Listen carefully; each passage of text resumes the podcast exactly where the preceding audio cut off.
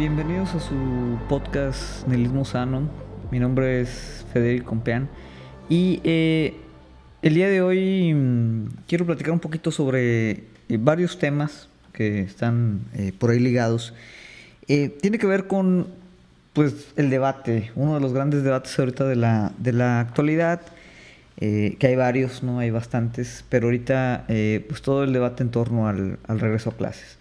Eh, esto es un debate que obviamente pues, se sitúa directamente dentro del espacio de la contingencia sanitaria que aún permanece a más de un año de que comenzó con pues el tema del, COVID. ¿no? Entonces, así como llevamos más de un año con eh, la cuestión de la pandemia, pues prácticamente desde ese momento se, se, vio interrumpido todo lo que es la parte del ciclo escolar en sus actividades presenciales. Y pues recientemente, eh, en vista de que pues ya se empezaba a vacunar la gente, por ella se habían vacunado eh, los profesores, ¿no? Hace un tiempo. Estamos hablando obviamente, eh, o estoy hablando yo al menos aquí de, las fechas o los contextos aquí en México. Y bueno, a partir de esto también ya estaba bajando ¿no? el tema de contagios y parecía que ya para estas fechas, pues el COVID podría ya considerarse como controlado. La realidad de las cosas es que no es así. Eh, nos encontramos como en una tercera ola que le llaman. Eh, por ahí está circulando lo que es la variante Delta, que es pues una variante aparentemente más infecciosa, de una carga tal vez viral mayor, em, y que pues afecta un poquito más desproporcionadamente a, jóvenes, eh, jóvenes desde jóvenes hasta chavorrucos, ¿no? Y incluso, ¿no? Eh, casos donde mm, eh, podremos pensar, ¿no? Que también, pues hay una mayor incidencia de contagios en menores de edad. No tengo ahorita la mano, ¿no? Los datos, les recomiendo que los, los investiguen, si no no están seguros de, ellos. Pero bueno, el, tema es que no solo en México, alrededor del mundo, pues parece que la pandemia está lejos de terminar.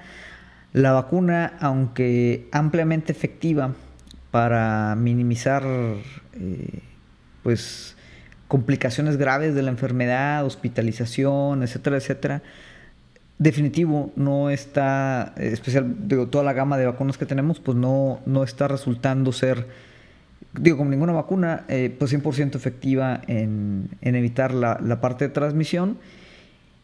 Y cuando hablamos de regreso a clases, yo creo que eh, la, parte que más preocupa o el sector más vulnerable en ese sentido, pues son los, los niños, ahora sí, ¿no? De educación secundaria hacia abajo, que al menos en México, pues todavía no están vacunados. Y, y que todavía no está clara una estrategia de vacunación.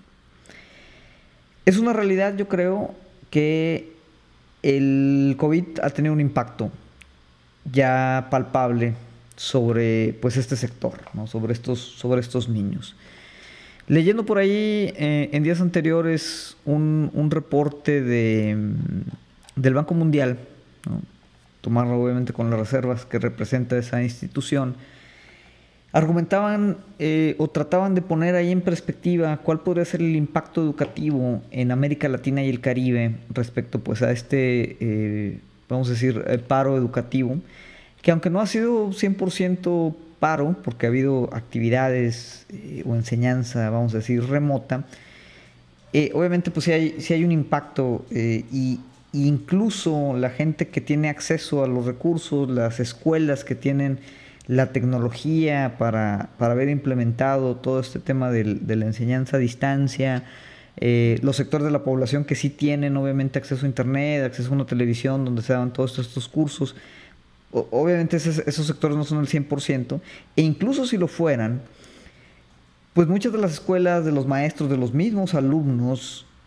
se vieron obligados a adaptarse como a esta nueva forma de enseñanza y obviamente ahí hay pérdidas también y hay impactos negativos, ¿no? ¿Por qué? Porque eh, pues no es lo mismo, eh, definitivo, no es lo mismo estar cara a cara con el maestro, con tus compañeros, a estar en una pantalla.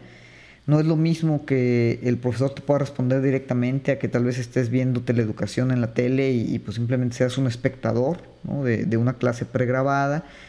No es lo mismo que pues estés en una instalación eh, educativa con ciertos materiales a que estés tal vez en la mesa del comedor de tu casa, donde al lado está tu hermano y luego pues, está también tu papá que está haciendo trabajo remoto entonces hay, muchas cuestiones, no es lo mismo eh, o no se transfieren directamente pues, las habilidades que tenían los educadores presenciales, eh, las dinámicas, ¿no? especialmente otra vez en, educación eh, primaria, que, que, se podían hacer físicamente, que pues no se pueden hacer remotamente y que tal vez las mismas habilidades otra vez de enseñanza de los profesores, de los maestros, pues no se transfieren directamente a, la parte virtual.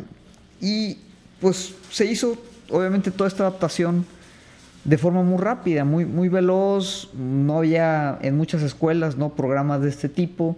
Entonces, aunque, aunque se trató, vamos a decir, de salvar, de rescatar eh, este ya más de año escolar que, se lleva en estas condiciones, es una realidad ¿no? que hay impactos. El reporte este del Banco Mundial, pues básicamente nos dice que alrededor, con simulaciones que ellos están corriendo, dos de cada tres niños ¿no? en América Latina van a tener impactos en los que posiblemente caigan por debajo de los niveles mínimos como de, capacidad educativa. ¿Qué significa este tema? Eh, estamos hablando, por ejemplo, de, una lectura eh, apropiada para la edad de un niño. Posiblemente esos niños no tengan la habilidad de eh, comprenderla o, absorber los conocimientos de este tipo de lectura porque no van a tener así como habilidades básicas o, sus habilidades básicas educativas se van a ver impactadas por este pues ya casi año y medio de, interrupción escolar. El Banco Mundial obviamente en su naturaleza de institución eh, financiera neoliberal refiere o estima que estas pérdidas la refiere como pérdidas de capital humano. ¿no? Es decir, eh, obviamente aquí pues está toda la cuestión ideológica de que eh, la educación o la escuela, el objetivo principal pues es preparar a los chavos para que eventualmente pues, puedan unirse a la fuerza laboral, ¿no? O sea, es desarrollar eh, competencias o habilidades para que puedan introducirse a, la fuerza laboral y obviamente pues continuar moviendo la, economía, ¿no? haciendo ricos a los dueños del capital, y en ese sentido pues son vistos como un recurso, no muy diferente de una barra de acero, un pedazo de carbón. Entonces el, capital humano, en este caso del reporte, nos dice que eh, pues las pérdidas van a, poder, van a traducirse en un costo agregado económico estimado en 1.7 trillones de dólares por este periodo de de cierres o de disrupciones educativas. Con alrededor del 80% de los estudiantes pues cayendo debajo de estos niveles mínimos de, capacidades o, habilidades este, pues, de educación básica. Esto obviamente está enfocado en la parte de América Latina, no que no haya impactos en otros lugares, pero aquí pues obviamente el impacto es diferenciado. Hay una cuestión también ahí de, sectores eh, más vulnerables, más marginales, en los que muy posiblemente pues el impacto sea mayor. Es decir, un chavito de clase media, media alta o clase alta, pues independientemente de cómo le haya ido en la escuela, la estadística nos dice que pues, su movilidad social como quiera eh, no va a ser alterada, su posición social posiblemente no cambie y se mantenga eh, en, el futuro, en, 10, 20, 30 años, pues en una posición eh, de privilegio en relación a otros sectores económicos, socioeconómicos, perdón. A diferencia de eh, las clases más, más bajas, más en la base de la pirámide, que ya de por sí la educación misma no garantizaba o no garantiza actualmente un, tema de movilidad social, incluso un, título universitario, pero obviamente el, el, tener menos acceso a esa posibilidad sigue impactando negativamente pues esas ya reducidas posibilidades como quiera de movilidad social y, y de pues gozar de pues, una vida económicamente pues, más estable. En ese sentido, y si lo vemos fríamente, pues es claro que hay una urgencia o debería haber una urgencia por tratar de regresar a las clases presenciales. Y en ese sentido yo creo que es perfectamente natural que el gobierno, eh, ya sea federal o incluso los estados, pues sea un tema que estén empujando, ¿no? O sea, yo creo que esa, esa parte se entiende eh, sin ningún problema al ver estos números, al ver estas estimaciones. Obviamente aquí en, en el espíritu de este programa, yo cuestionaría, ¿no? Y, y, es una reflexión que tal vez no tengo yo la, el expertise ni el conocimiento para, para aquí sacar una conclusión, pero yo cuestionaría decir, bueno, número uno, si, si sabemos ¿no? que el impacto va a estar desproporcionalmente enfocado en, en, sectores más vulnerables de la población, pues yo creo que debemos estar exigiendo a los gobiernos, a las instituciones educativas y a las instituciones privadas también, ¿no? ¿Cuál, cuál podría ser el enfoque para, para tratar de aminorar este impacto en esos sectores. Y enfocar tal vez algunos de los esfuerzos y recursos a, a ver cómo hacer para un regreso seguro a las clases presenciales o una manera de aminorar este, este efecto en todos estos sectores que por ejemplo no tienen a veces ni acceso a internet ni siquiera, donde pues otra vez el impacto es, es mayor. Esa sería como una de las primeras cosas que obviamente en lo que yo he visto pues yo no veo que el gobierno o o, en general ¿no? las escuelas tengan una estrategia diferenciada eh, para, para, enfocar en, en, tal vez los sectores que están pues otra vez con más, más afectados ¿no? por, por, todo este tema.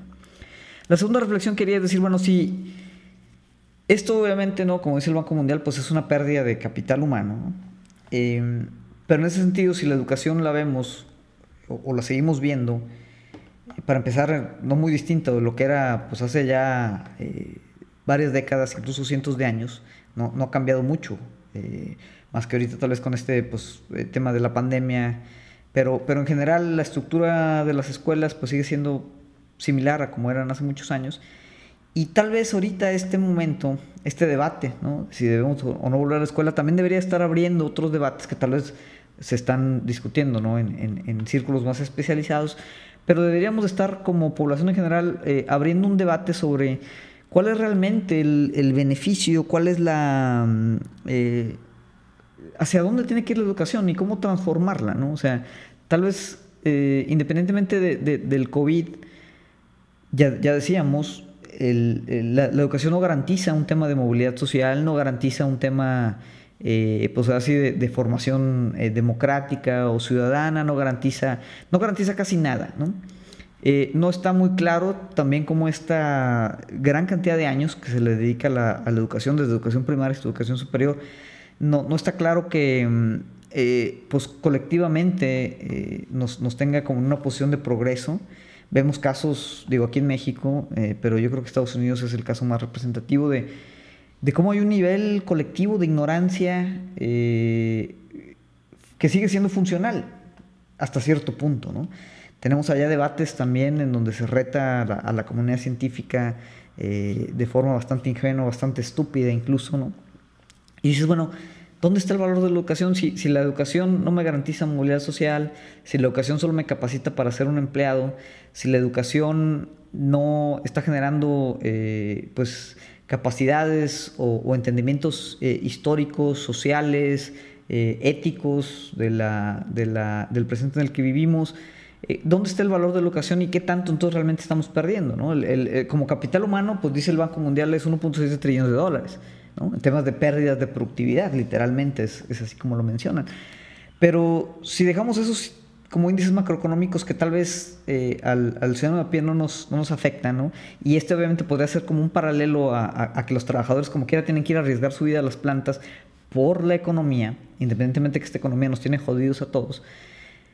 Pues yo creo que tendríamos que abrir el debate y decir, bueno, ¿qué implica la educación secundaria, primaria, en el desarrollo de nuestros niños? ¿Y cómo podría ser distinta? ¿no? ¿Y cómo podríamos afrontarla de forma distinta?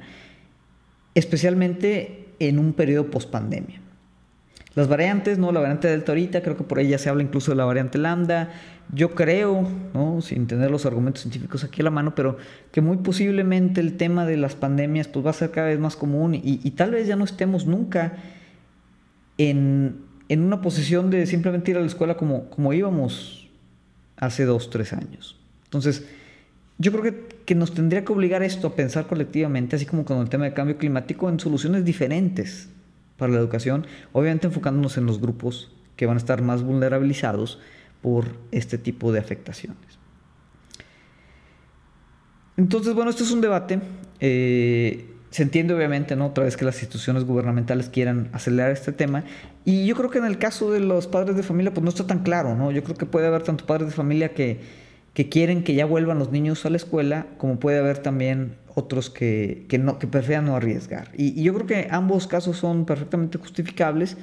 Si dicen que tal vez solo se infecta el 1% de los niños o solo va a haber una tasa de mortalidad de 1% por esos contagios, pues independientemente de que el porcentaje sea bajo, pues dices, bueno, yo no quiero que ese 1% pues sea mi hijo. Entonces, de ese lado también es perfectamente comprensible que haya, pues así que una, em, pues esta duda de, si ahorita vale la pena volver a clase y, y, pues tener que poner sobre la balanza, ¿no? Ese tema del impacto educativo, ¿no? La parte obviamente de, la condición socioafectiva, tal vez también de los, de los muchachos, con pues, la cuestión de la seguridad y la, y la salud. Habrá padres también que ya les urge. ¿Por qué? Porque también el que el niño esté en la casa, si esperemos, ¿no? que si tiene las condiciones apropiadas para, para, para estudiar y llevar sus clases en la casa, pues también es un tema que, que, muchos de los padres de familia pues han tenido que ahora doblar turno como tutores, como profesores, eh, eh, pues ahora sí que complementen la educación de sus hijos y eso también es bastante desgastante.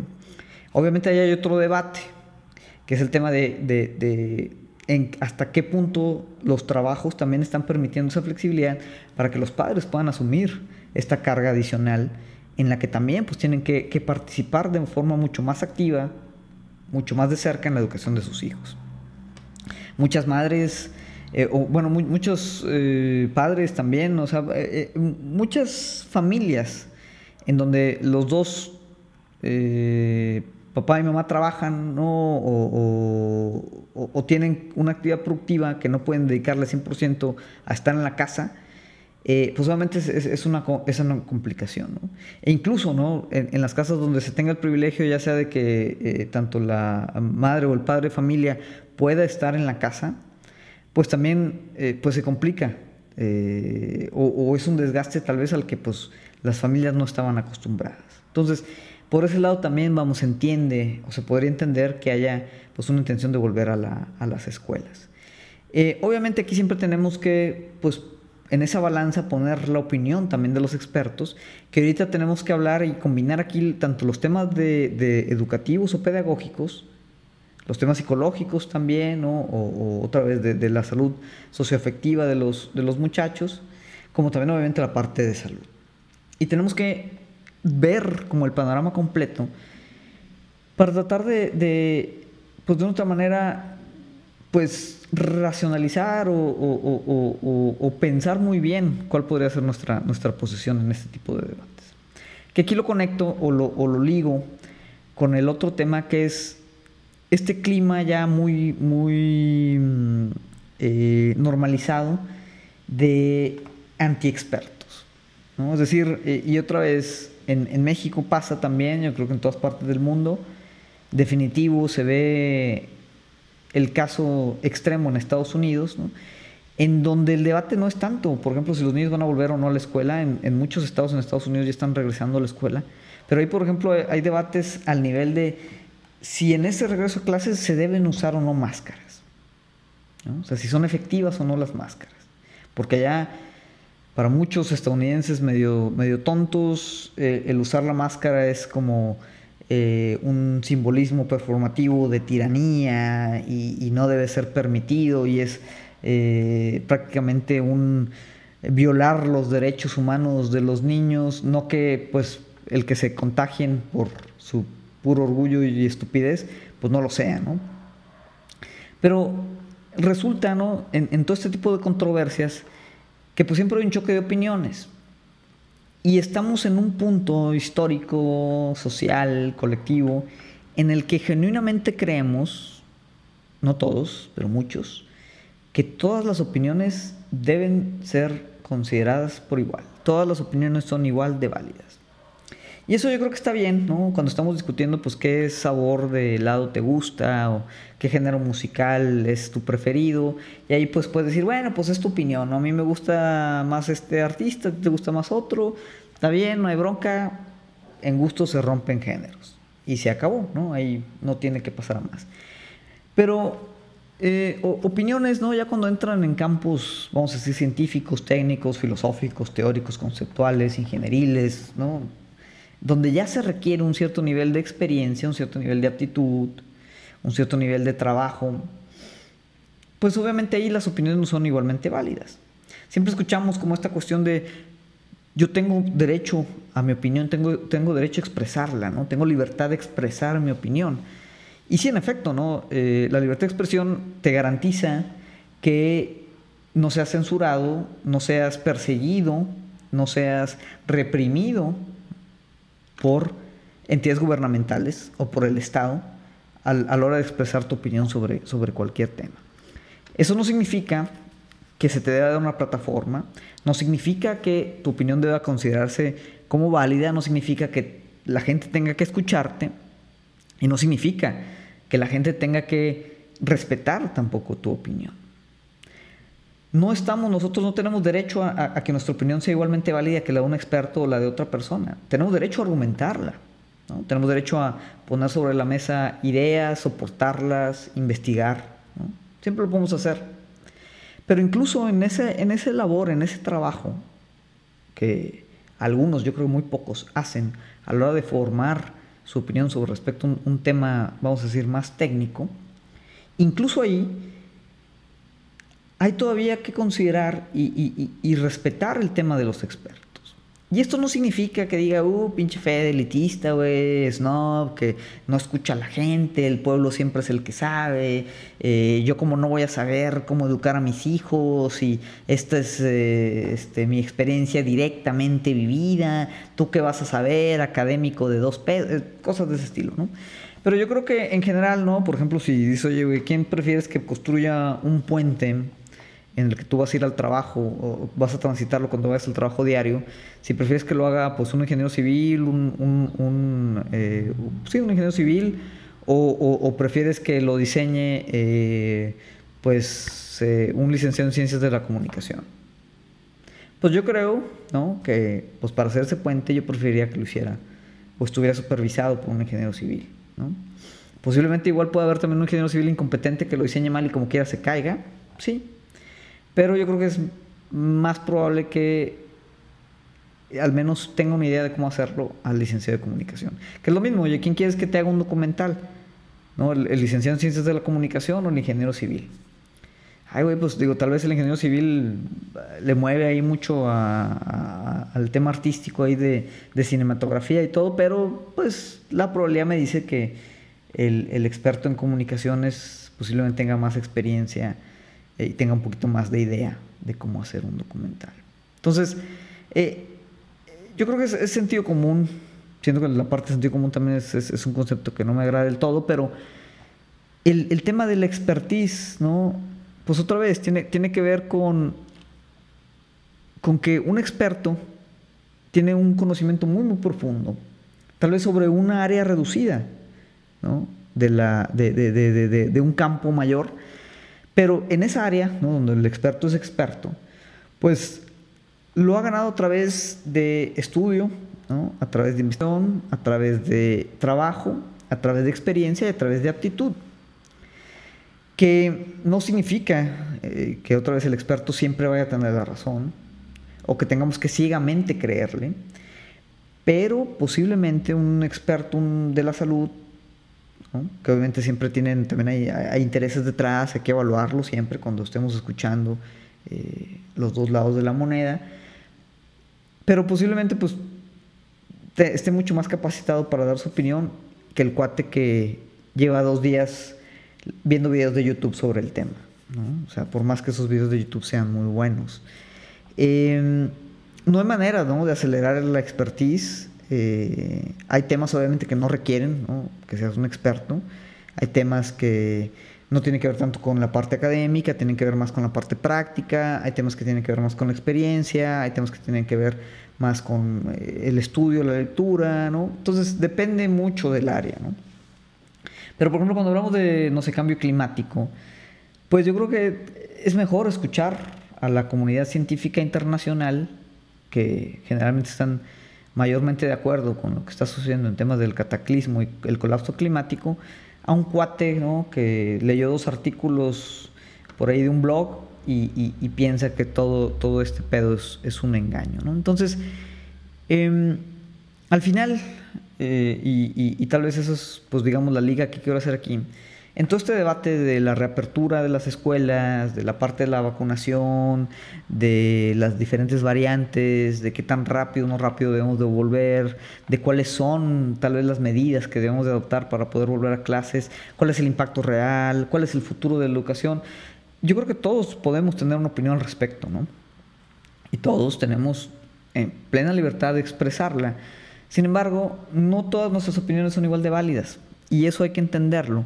Y el que alguien la considere que no es lo suficientemente válida o que perdamos un argumento, eh, ahora sí que en bases, sobre bases técnicas, sobre, sobre bases de expertise, pues no significa que estemos perdiendo nuestro derecho a debatir. Simplemente que es claro que nuestra opinión no va a ser igual, igual de válida. Entonces, hay que evitar caer como que en esta inercia en la de, oye, es que yo quiero escuchar los dos lados de la moneda, donde un lado es un experto calificado y el otro lado pues es un vato que por sus huevos ¿no? quiere tener una opinión al respecto de algo. Que esto es muy normal, ¿no? especialmente ahorita en el que como que todos nos vemos obligados a tener una opinión. Si no tenemos una opinión de lo que está pasando, ¿no? pues no tenemos como de qué conversar, no tenemos de qué poner en Facebook, de qué tuitear de forma encabronada, ¿no? Entonces, eh, todo mundo tiene que tener eh, una opinión. Si no la tenemos y no tenemos tiempo para formarla, porque está muy frenético ahorita todo este tema, eh, pues no la, no tenemos que copiarnos, tenemos que, ir a nuestras fuentes, a nuestra bóveda de eco, jalar ¿no? y hacer como una especie de copy-paste de, de, lo que dice la gente para con eso construir de forma poco crítica nuestra opinión respecto a un tema del que obviamente pues sabemos muy poco, no somos expertos, pero que no podemos quedarnos sin opinar, no, no podemos quedarnos sin expresarlo, ¿no? sin, sin, sin, y hacerlo con toda la seguridad del, mundo como si lleváramos 20 años estudiando sobre, sobre el tema. ¿no? Entonces hay que tener mucho cuidado con eso. Es diferente el decir, oye, es que aquí hay dos expertos sobre el tema, yo, yo incluso, pues es que yo soy un experto en el tema también, llevo muchos años estudiando este pedo, entiendo ¿no? cuáles son las implicaciones y entonces yo puedo dar una opinión calificada que tal vez va en contra de otra opinión calificada, decir, bueno, cuáles las, los datos que hay ahí, cuál es la información, cuáles son las, la, argumentación, los estudios y claro que podemos poner ahí en, en, en, en contraste dos opiniones totalmente distintas sobre un tema. Y en un tema que tal vez no, sea un tema técnico, donde simplemente estemos discutiendo eh, la inmortalidad del cangrejo, si igual hay estudios como quiera técnicos de la inmortalidad del cangrejo, pero donde estemos tú y yo platicando, echando unas cheves, pues también, o sea, se vale que, que, escuchemos las dos versiones y las discutamos y, y, tratemos de llegar a un acuerdo, pero incluso en ese punto se vale decir, tu opinión es una estupidez, ¿no? O sea, y te puedo argumentar porque es una estupidez. Entonces, hay que tener cuidado, hay que tener cuidado con, el tema de, que debemos escuchar todos los puntos, debemos escuchar a toda la gente, ¿no? Sin obviamente tampoco obviar o ignorar también muchos de los vicios que hay en, las partes académicas, los temas obviamente epistémicos, eh, voces tal vez de expertos que también han sido silenciadas, eh, diferentes formas de aproximar eh, ciertas disciplinas, cosas de ese tipo, ¿no? que también por cuestión misma de cómo está estructurado mucho de la condición hegemónica de poder, pues es claro ¿no? que, que se da mayor atención o mayor difusión o, o mayor peso ¿no? a ciertas opiniones de ciertos expertos que de otras. ¿no? Eso es un tema distinto. Em, pero bueno, en, el caso, ¿no? yo creo que cuando hablamos de temas de salud, eh, pues vale la pena, ¿no? O sea, realmente escuchar cuál es la ciencia detrás, no, no, no cayendo tampoco en el tema del cientificismo, pero pues ser muy críticos, sí, podemos ser escépticos, podemos ser críticos, podemos dudar, Pero pues una duda, vamos a decir, con esta humildad de entender que nosotros y nuestra opinión no va a ser igual de válida, igual de contundente, igual de respaldada que la de un experto en su campo particular. A menos que nosotros seamos ese experto también. Y más cuando estamos hablando de temas delicados como el tema del regreso a clase.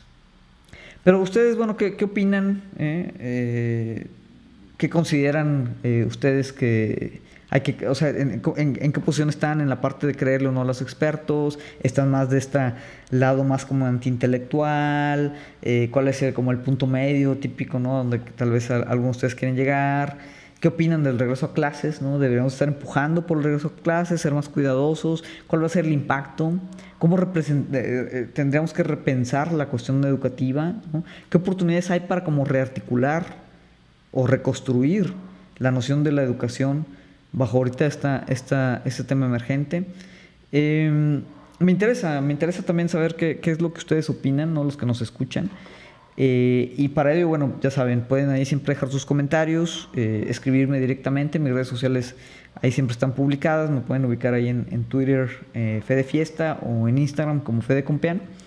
Y bueno, para los que nos escuchan por primera vez, por recordarles que estamos en las principales plataformas de podcast, ahí estamos en Google Podcast, en iTunes, en Spotify. Si les gusta el contenido, ¿no? por favor suscríbanse, den sus reseñas, comenten ahí en los videos de, de YouTube y déjanos saber ¿no? también qué les interesa que discutamos y qué, qué opinión tienen sobre toda esta, toda, toda esta cuestión. No porque su opinión sea igual de válida que la de algún experto en podcast, no, se crean. No, hay cosas en los obviamente tenemos todo el derecho de decir qué nos parece, qué no nos parece y no tenemos que tener pues una maestría o un doctorado en ello. Pero hay que tener cuidado, ¿no? Hay que tener cuidado con, con dónde sí dónde no eh, y, no simplemente pues pensar que el debate puede estar al mismo nivel siempre eh, y puede todas las cosas que todo mundo diga pues tener la misma condición de validez. En fin, esto es, esto es el tema que quería platicar un poquito, hacer esta liga. Eh, seguimos hablando tal vez de temas un poquito más actuales, estamos ahorita menos en la parte de conceptualización. Eh, pero déjenos saber ¿no? si les gusta más este, estos temas, si quieren que volvamos como un poquito más a la parte teórica, qué les gustaría que exploráramos eh, más, más a profundidad y obviamente pues eso lo voy a considerar para, para siguientes capítulos. por el día de hoy sería todo. Eh, gracias otra vez a todos los que nos escuchan, gracias a todos los que se suscriben ahí a, tanto a nuestros canales de, YouTube como también ahí en Spotify y en las otras plataformas de podcast. Se los agradecemos mucho, seguimos creciendo poco a poco, a veces es un programa muy modesto. Recomiéndenos, compartan el contenido si les gusta y pues déjenos por ahí sus likes, sus comentarios, este, sus opiniones. En fin, por esta semana sería todo. Les agradezco y nos vemos en el siguiente episodio.